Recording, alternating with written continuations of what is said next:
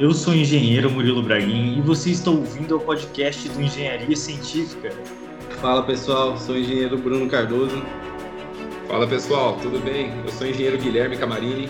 No podcast de hoje, eu estou aqui com dois convidados muito especiais. Eles são professores universitários da UNOeste, Universidade Oeste Paulista, de Presidente Prudente. O professor Bruno, ele é professor de Sistemas Estruturais e o professor Guilherme, que é professor de estradas e pavimentos, para a gente discutir o assunto do ensino à distância, que é o famoso EAD. Vamos falar o que a gente acha, nossas impressões, o que, que eles vivenciaram na prática até então sobre o tema.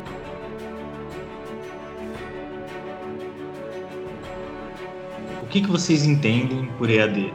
O EAD, como diz a sigla, ensino à distância, é uma modalidade de ensino que ela não é recente, ela remonta desde a época do ensino por correspondência, mas recentemente ele vem sendo implantado e os aparatos legais aumentaram com o tempo a fiscalização, a, a regulamentação. Então, é um ensino muito mais criterioso e ele passou a ser utilizado é, na graduação, na pós-graduação e hoje a, a, novidade é que ele, a, a novidade, o mais recente, ele veio é, para os cursos de engenharia civil que exigem uma certa carga horária de atividades práticas. Esse EAD que veio para engenharia civil é durante a graduação mesmo? Durante a graduação. Nós temos EAD pós-graduação e na graduação também. Algumas áreas das ciências biológicas também adotaram essa modalidade em que você tem uma certa quantidade de carga horária presencial no curso para atividades práticas, desenvolvimento de metodologias ativas, é, consultoria de projetos, atividades é, para tirar dúvida do aluno. Então, teve um aumento da carga horária presencial para atender esses cursos que exigem essa, é, essa carga horária, como curso de engenharia, ciências biológicas e outros por aí afora, que provavelmente futuramente, com um aumento da carga horária, vão também aderir à, à modalidade AD. E eu acho que é, o, o ensino à distância, a discussão, não é se nós vamos aceitar o ensino à distância ou não. Acho que essa discussão já está ultrapassada e hoje a discussão mais recente é como nós vamos viabilizar essa modalidade de ensino, quais são as mudanças necessárias é, do aluno, o perfil do aluno é diferente, quais são as mudanças necessárias para o corpo docente, porque é estilo do corpo docente é outra, é outra característica. Então, Guilherme, o que, que você enxerga que os professores eles têm que se preparar de uma maneira diferente para atender esses alunos de EAD? Ele é um corpo docente mais informatizado, então ele tem que ser ligado a tecnologias da comunicação e informação, tem que atender o aluno, então estar presente já é muito mais uh, muito mais difícil ele estar presente no ambiente virtual para algumas pessoas, então ele tem que estar sempre em contato, porque senão, senão você pode ter problemas de evasão e, e assim por diante. Ensino à distância o professor ele deixa de ser o protagonista no processo de ensino-aprendizagem. Esse papel passa a ser protagonizado pelo discente, pelo aluno. O professor ele vai questionar o aluno para que ele aprenda da maneira dele. Então, o aluno ele vai ter que ter uma disciplina na aprendizagem, ele vai ter que seguir um cronograma de estudos. Ele é mais flexível, porém o aluno vai precisar de ter mais disciplina. O professor, para ele atender esse aluno, evitar problemas como a evasão, ele tem que estar sempre presente de maneira virtual. O professor ele vai ter que é, ser mais um instigador, ele vai ter que provocar mais o aluno para ele buscar o conhecimento, disponibilizar esse conhecimento. Então, a forma de ensino é totalmente diferente. Então, quando a gente fala do ensino à distância, a gente está falando de um outro perfil de aprendizado. Ele é diferente que tradicionalmente acontece. O EAD fica mais na mão do aluno do que do professor, certo? O professor faz o acompanhamento, mas é um acompanhamento mais distante e ele mais entrega os materiais para os alunos do que realmente fica perto e ajudando. É uma preocupação de vocês as universidades ofertarem essa modelagem de aprendizado à distância para alunos que só aprenderam o tradicional? Essa nova modalidade ela exige de um aluno uma competência e uma habilidade em, em gerindo o seu tempo para desenvolver uma habilidade de autoconhecimento, buscar o conhecimento, não de simplesmente esperar cair no colo. O aluno ele vai ter que desenvolver essa essa competência de procurar o, o saber. Então a gente sabe que existe aí uma distância ainda do que deveria ser, do que é o, o próprio propício para a aprendizagem à distância e da realidade do aluno de hoje em dia. que nós temos em sala de aula. Qual que é o perfil do aluno atual da universidade? Minha opinião é que o aluno de hoje em dia, o que, que ele está adaptado? É, ele, basicamente, eles, muitos alunos são assim, a maioria, essa é a média, vou falar. É claro que você tem comportamentos diferentes dentro dessa média. Mas, de maneira geral, o aluno, ele senta na, na, carteira, cruza os braços e espera ser conduzido até o conhecimento. Muitas vezes ele, ele, ele espera que o professor conduza ele ao conhecimento, com pouca ação dele. E dessa forma, o aluno, aquele aluno que senta lá no fundo, que mal fala com o professor, não interage na aula, ele está presente, mas está muito mais distante do que às vezes um aluno de AD que está à distância e pode estar presente. Ficou um pouco paradoxal o que eu falei, mas né? É, é, por isso que eu não gosto de falar ensino à distância, e surgiu um termo novo que chama é, a distância transacional. É aquela. O, o, aluno ele pode estar presente de maneira virtual e muito mais presente do que ele, ele estaria na sala de aula. Né? E tem um professor também que ele está muito mais afastado do aluno, presente, ele está distante do aluno. E tem professores que atendem virtualmente que estão constantemente em contato com o aluno. Então, essa questão até é, é, esse nome, ensino à distância, eu acho que eu acredito que com o tempo essa palavra distância ela vai ser revista.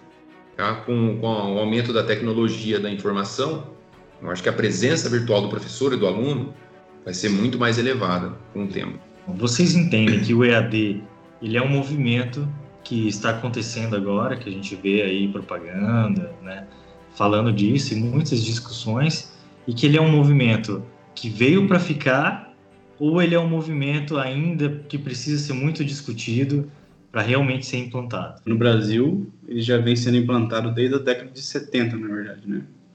E a década de 90 aí o Brasil teve uma, uma forte implantação, uma grande implantação, um movimento muito forte de, de técnicas e, e, e tipos de ensino à distância, né? Tanto na televisão como em rádio, até a forma de, de, cartas né, que o pessoal escrevia antigamente. A gente está vivendo essa implantação do EAD na nossa universidade.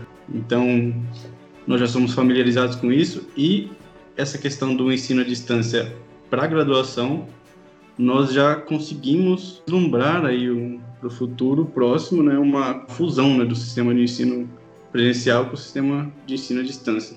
Então, o sistema de ensino à distância, para mim, ele entraria como um complemento, na verdade essa é uma discussão bastante, bastante presente né, e bastante importante. Existem pessoas que defendem o ensino à distância, existem pessoas que defendem o ensino presencial e demonizam o ensino à distância, mas assim, eu acredito que seja uma etapa a ser vencida, né, esse, esse distanciamento. Eu acredito que nós vamos conseguir aí utilizar essa plataforma para auxiliar no próprio ensino presencial.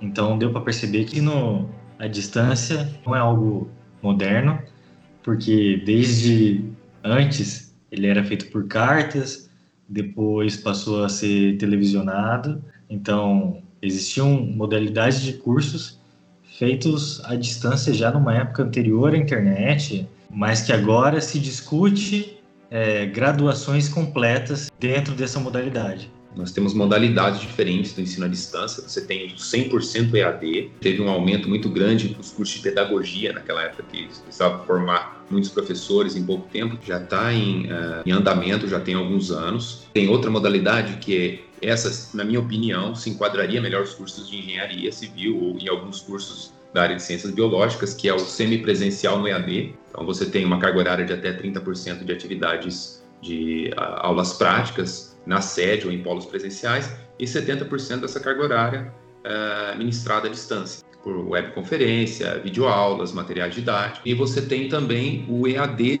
no curso presencial. Então, você, uh, hoje nós podemos inserir uma carga horária, em torno de 20%, de disciplinas à distância dentro do curso presencial. Então, você tem o 100% à distância, você tem o semipresencial no EAD e você tem o EAD dentro do curso presencial também. Né? Então, a minha, a minha opinião a respeito disso, é claro que essa é a minha visão, na verdade absoluta, é que a engenharia se enquadraria no semipresencial no EAD, porque uh, eu acho difícil abrir mão de atividades práticas, laboratoriais, principalmente aquelas disciplinas de início de curso, como cálculo, física. Se você não tiver um acompanhamento próximo com o professor ou com um tutor, que é um outro, é uma outra função, é um outro papel, um outro profissional, que a gente chama de tutor, no curso à distância, disciplinas de cálculo e física, você vai ter um alto índice de evasão, se não tiver um acompanhamento de perto. O que é evasão nesse caso? É o aluno desistir do curso? Evasão, o aluno desistir do curso. Logo no início, quando ele tem aquelas disciplinas do ciclo básico, cálculo, física, geometria analítica, química. O ensino à distância, ao meu ver, auxilia alguns alunos que possuem a dificuldade de estar perto da universidade. O aluno às vezes tem que percorrer um longo caminho, mudar de cidade, mudar a vida dele, né, que ele tem antes da, de entrar na universidade, para conseguir ter aula. Então, talvez o ensino à distância consiga suprir essa necessidade de alunos que passam a poder estudar nas suas casas, onde quer que eles estejam. Vocês acham que essa propaganda que fazem de alunos que estão muito distantes, que têm dificuldade para a universidade, que eles vão ser beneficiados dessa forma? Ou vocês têm alguma opinião? É uma das questões que eu colocaria como preocupantes, ao meu ver, é essa questão do aluno que mora longe do polo presencial. Essa questão ajudaria realmente esse tipo de aluno, mas pensando num contexto geral, ao meu ver, beneficiaria apenas esse tipo de aluno, que é o aluno que ele não está próximo da faculdade, que ele não consegue ter esse contato, mas que ele está disponível para o curso. Eu acredito numa imersão na graduação, você viver a universidade, sabe? Estudar em salas de aula da universidade, é, estar na biblioteca, você ter a liberdade de conversar com, com professores, com coordenadores, abrir a mente, você virar a chavinha, não é? Você passar de, um, de uma pessoa, vamos dizer assim, comum, né, para você se tornar um universitário. Nós somos três engenheiros, então nós sabemos a realidade do ensino da engenharia. Nós sabemos a carga de ensino que nós temos que, que absorver em, em, poucos anos. Né? Então, eu acredito que esse aluno, que ele está distante, mas que ele está entregue a, ao ensino, ele pode ser beneficiado. Mas o aluno, por exemplo, que ele, ele procura o EAD, o ensino à distância, por falta de tempo, por exemplo, eu acredito que esse aluno não vai ser beneficiado, muito pelo contrário. Como o próprio Guilherme citou no começo, eu acho que vai gerar uma grande evasão desses alunos porque eles vão perceber que ó, quando entrar nesse curso não vai ser tão simples assim como eles podem estar imaginando, entende? Falar, ah, eu estou em casa, eu posso fazer a hora que eu quiser. Ah, eu vou dispor de meia hora por dia, ou eu faço apenas no final de semana. E nós sabemos que não é assim. E esse aluno ele vai ter a falsa impressão de que ele pode, vamos dizer, trapacear no ensino. Porque as atividades ele pode, por exemplo, pode achar que pode copiar da internet, pode achar que pode fazer em grupos, ele pode pensar da maneira equivocada em criar atalhos para a graduação. Costumo dizer assim: se você quer ter um cachorro, você não pode comprar um gato, entendeu? Porque o gato ele é diferente do cachorro. Você vai, você tem uma, você cria uma expectativa de um curso presencial. Você, você, se você deseja a vivência acadêmica, se você deseja conversas de corredor, conversar com o professor, ser inspirado por aqueles professores que existem na universidade, não procure o curso EAD, mesmo que seja semipresencial. Então, assim, é, eu acredito que a tecnologia da informação que nós temos hoje, ela não é suficiente para garantir a presença virtual, a mesma vivência que você teria no curso presencial. Com certeza não é. Olha, o que eu achei muito interessante da fala de vocês é sobre imersão. Às vezes a gente pensa na praticidade, mas esquece uhum. que a universidade ela é uma vivência, ela é uma etapa da vida do aluno que ele vai passar de uma etapa anterior para uma vida profissional. É o que a gente falou no podcast passado sobre networking. O primeiro networking que o aluno faz são os professores e os colegas de classe. São essas as primeiras pessoas que vão fazê-lo ingressar na vida profissional. E são essas as primeiras pessoas que eles vão poder contar lá na frente. Quão importante é essa presença e essa vivência que vocês falaram aí. A gente não pode esquecer que a universidade ela tem o um papel fundamental de propiciar a esse estudante, a esse aluno, um ambiente favorável ao aprendizado, né? Que muitas vezes esse esse aluno ele não vai ter essa possibilidade estudando em casa, por exemplo. Não é que nem todo mundo mora sozinho ou mora em um lugar tranquilo o suficiente para conseguir focar no estudo. Nós temos é, alguns estudos que até se o Guilherme lembrar ele pode falar, que a pessoa ela demora um certo tempo para emergir naquele estado de de absorção de conhecimento. Então, quando você tem uma distração, você sai desse estado e você demora um pouco para pegar o fio da meada novamente. Se você não tem um ambiente propício que seja favorável a esse estado de, de absorver conhecimento, pode ser que seja um aluno que vá ler um texto mil vezes e não vai entender esse texto, entende? Como o Guilherme disse também, eu sou totalmente a favor da implantação do ensino à distância, não é? Porque é uma ferramenta sensacional. É uma ferramenta que vai agregar muito conhecimento aos alunos, que vai dar muita possibilidade. Você acha que o EAD ele vai acabar substituindo os cursos de graduação presenciais ou você acha que vai ter algum tipo de coexistência? Eu acredito que o ensino semipresencial, nesse que eu falei do 30%, 70% à distância, ele não vai substituir o ensino presencial ou o que se fala o híbrido, que é aquele 50%, 50%. Eu acho que eles vão ter que ser ofertados paralelamente para cada perfil de aluno. Os cursos EAD já estão prontos, estão 100%, não precisa melhorar em nada? Com certeza não, nada nasce pronto.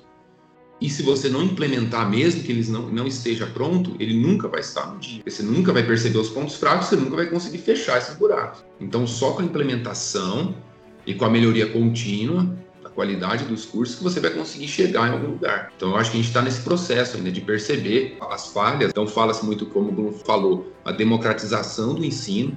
Então, um aluno, uh, ou ele faz o curso EAD ou ele não faz. Então, ele tem duas opções ele não tem a opção de fazer o curso presencial.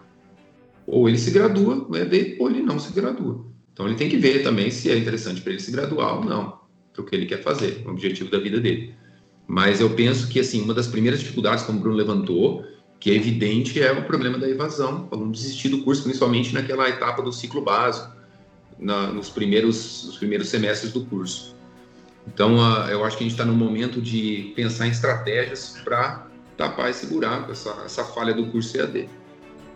O ensino à distância, ele deve ser tentado, ele deve ser implementado e deve ser visto, sim, como, a, como o ensino do futuro, que é o ensino que está acontecendo já, que não que vai acontecer daqui a uns anos. É um ensino que já está acontecendo. É, uma coisa que o Guilherme já falou, que eu achei interessante essa fala, e é uma preocupação minha que eu vou compartilhar com os ouvintes, que deve ser a preocupação deles também, qual é a qualidade dos primeiros profissionais que vão sair dessa graduação à distância. Se o aluno não está preparado para entender que aquele curso é um curso realmente de graduação e que ele não está entrando na ferramenta como uma maneira de trapaça. Porque provavelmente muita gente deve pensar isso. Eu vou fazer o EAD porque ninguém vai estar tá olhando para mim como se olha na universidade e eu posso em casa dar aquela engambelada, dizer que eu estudei, faço a prova, tento passar. Então, essa é uma preocupação de vocês também? Sim, essa é uma preocupação e nós temos métricas de qualidade para o curso EAD, não, não tem poder de lei, não tem força de lei, mas são métricas, né, são diretrizes do bom ensino EAD. Então, é, eu acho que o profissional vai depender da instituição que está tá oferecendo esse curso EAD. Então, cada instituição depende da plataforma que a instituição utiliza, da maneira que ela avalia o aluno, teria que ter um, um plano do projeto pedagógico do curso bem elaborado para avaliar o aluno, por exemplo. Inclusive, no, nos cursos 100% EAD, eles não são totalmente 100%. É, o conhecimento é passado de forma remota, mas as provas são realizadas nos polos presenciais. O aluno vai presencialmente e faz a prova, é aplicado pelo tutor. Mesma coisa no semipresencial, na, na modalidade EAD é, as provas são presenciais, atividades, tem muitas atividades avaliativas, como laboratório, que são presenciais. Então, é, existe uma maneira de fechar essas lacunas, de não deixar o aluno passar, tem às vezes uma preocupação dele chamar um colega para fazer a avaliação por ele. Uma avaliação presencial ele não conseguiria fazer isso. Ah, avaliações virtuais também, você atividades avaliativas que podem ocorrer de maneira virtual. Existem maneiras, mecanismos de diminuir a, a, vamos dizer assim, a trapaça. Como, por exemplo, você colocar um prazo curto de alguns minutos para ele realizar uma atividade. Estou dando um exemplo só, mas isso pode ser pensado. Isso que eu estou falando, que deve ser pensado. Como nós vamos tratar isso? Até porque no presencial também você não tem uma maneira 100% segura de evitar que o aluno colhe. O professor manda colocar o celular na frente, ele manda colocar o material, ele manda usar só a lapiseira tal. Então, esses são mecanismos do ensino presencial para evitar isso. Contrapondo um pouco aí a, a palavra do Guilherme. Essas avaliações presenciais eu acredito que sejam ainda um resquício da graduação presencial, visto que nós já temos vários, vários exemplos de pós-graduações que são totalmente à distância, na verdade, que nem as avaliações são presenciais, é totalmente à distância e não tem o, o aluno ele não tem entrega presencial, ele não tem entrega material, entende?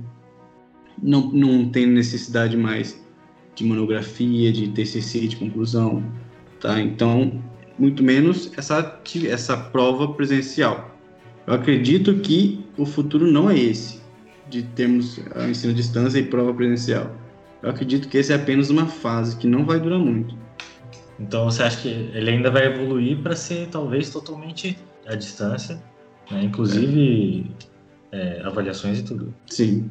Eu, acho, eu acho que isso daí que o Bruno falou cai naquilo que eu falei. É, eu, com certeza, ele é uma insegurança, então a gente está com o pé lá na canoa do, do presencial, porque eu acho que a gente não tem a, a presença virtual, a tecnologia que a gente tem ainda não garante que uh, não garante segurança de realizar provas à distância, por exemplo. Então, eu acho que assim, hoje, que tecnologia que nós temos para o EAD? Ó, essa tecnologia. Bom, com essa tecnologia eu não fico seguro para realizar uma prova à distância no curso de graduação. Né? A, a pós-graduação já é um pouco apartada disso, você já não precisa mais um trabalho de conclusão de curso, você não tem estágio supervisionado, você não tem provas, as provas podem ser totalmente à distância, né? Mas a graduação ainda permanece lá, provas presenciais, estágio supervisionado, trabalho de conclusão de curso. Então, realmente, é uma insegurança por conta da insuficiência da tecnologia. Né? Então, é, com o aumento da tecnologia, às vezes a gente não conhece, não tem. Uh, tem muitas tecnologias que já existem, não estão em escala comercial, não são vendidas ainda, mas eu acho que quando entrar no mercado, talvez você consiga, em poucos anos, o aluno fazer uma prova à distância, com a mesma segurança e o mesmo controle e fiscalização da prova presencial. Eu tive uma experiência em fazer uma pós-graduação em EAD.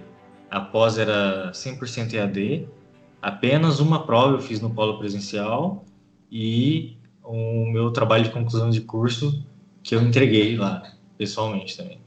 E o que eu senti dessa dessa pós-graduação foi uma facilidade muito grande de ter o conteúdo e um conteúdo muito rico um conteúdo que eu comparo assim até ser mais rico do que eu tive na, na universidade. Por quê? Porque lá tinha links, livros, tudo isso hoje virou um acervo para mim, né, nos meus documentos. Então tenho todo o acervo do que eu aprendi, muito mais do que eu tinha no presencial. Mas senti uma dificuldade de não ter ninguém ali, é, de não ter um apoio ali comigo, de um alguém professor. alguém quem discutir, né, o é, tema, assim um apoio assim de um professor, de um tutor, de uma maneira melhor. Né? Eu senti essa, essa dificuldade. Então, como eu já estava na minha vida profissional e o meu tempo era uma coisa assim mais difícil de ser administrada, para mim foi ótimo ter feito, tá? Hoje, atualmente, eu faço uma pós presencial. Para mim, é, com todo o tradicionalismo do que eu aprendi na universidade, eu prefiro o ensino presencial, porque é lá que eu tenho uma imersão maior, que é o que vocês disseram aí. Mas se você tivesse nessa pós-presencial alguns atributos que você conseguisse chegar na sua casa e tivesse esse acesso a esses links Exato. e tivesse é isso eu acredito. Você entendeu? Uma uma videoaula, por exemplo, discutindo um tema que você viu na, na aula presencial, entendeu? Essa fusão entre, entre os, os meios de comunicação, entende? Você não acredita que seria uma forma a complementar o seu ensino? Com certeza. É. Eu acredito nisso Essa daí. É eu também, eu prefiro, se fosse para escolher, eu preferiria fazer um, o meu perfil, um presencial, mas com as tecnologias aplicadas no ensino à distância. Essa é uma solução muito é. interessante. É, eu penso que talvez o perfil do aluno do EAD seja aquela pessoa que esteja fazendo uma segunda graduação, o cara que já tem um network formado, já está inserido no mercado de trabalho, então eu penso que ele, ele vai ter uma responsabilidade maior, são, são, às vezes são pessoas mais maduras, não digo mais velhas, mas mais maduras, mais organizadas, né, que tem uma autonomia, porque é, e eu até acho legal que essa característica de autonomia de buscar o conhecimento, ela está mais alinhada com o mercado de trabalho, porque você mesmo pode falar isso que no mercado de trabalho muitas vezes você tem que ser autônomo para buscar o conhecimento. Você Exato. não tem mais um professor do teu lado como você tinha na graduação. Então eu penso que quando o aluno ele está acostumado a ter o professor, é claro que é legal você ter, ele inspira, é, mas também tem a vantagem é, do aluno ele ser autônomo, né? Porque ele vai passar por isso. E às vezes ele sai da graduação, olha, vai para o mercado, ele tem um choque. Cadê o professor? É, ao mesmo tempo, ele substitui esse professor pelo network. Ele pode ter amigos ali, um engenheiro mais experiente. Eu comecei assim, acho que a maioria é, na nossa profissão, a gente tem às vezes uma insegurança para fazer um trabalho ou outro, então a gente se alia a profissionais que já estão no mercado há mais tempo, né? Para conseguir suprir, às vezes, é aquela figura do professor nós na graduação. Gostaria de agradecer a presença de vocês, se vocês quiserem dar um recado aí para os nossos ouvintes. Eu agradeço o convite, Murilo, por, ter, por a gente ter discutido esse tema. É, espero ter gerado algumas reflexões, não tem nada muito conclusivo, mas espero ter instigado algumas discussões aí nos ouvintes sobre a modalidade IAD e esperamos que ela, somos otimistas para que ela melhore e dê certo. Beleza, Murilão, eu que agradeço aí o convite, espero que nós tenhamos, né, auxiliado aí os ouvintes a, a refletirem sobre o assunto, nós não, não, nós não quisemos expor nosso ponto de vista como uma verdade absoluta, né? Nós viemos para realmente debater e, e, espero que cada um consiga aí refletir e entender melhor sobre o assunto, que é um assunto que realmente precisa de bastante discussão. Então é isso, pessoal. Se você ficou até aqui com a gente, espero que vocês tenham aprendido alguma coisa. Se você está assistindo pelo YouTube, não esqueça de deixar aqui o seu like e se inscrever. E se você está ouvindo por outras plataformas, não esqueçam de seguir a gente para não perder os próximos podcasts. Nos siga também nas redes sociais, nos nossos perfis do Instagram. Vou deixar relacionado aqui os nossos perfis das nossas redes sociais, se vocês quiserem entrar em contato com os professores ou comigo. Estamos aqui para discutir um pouco mais sobre o assunto. Obrigado e até a próxima.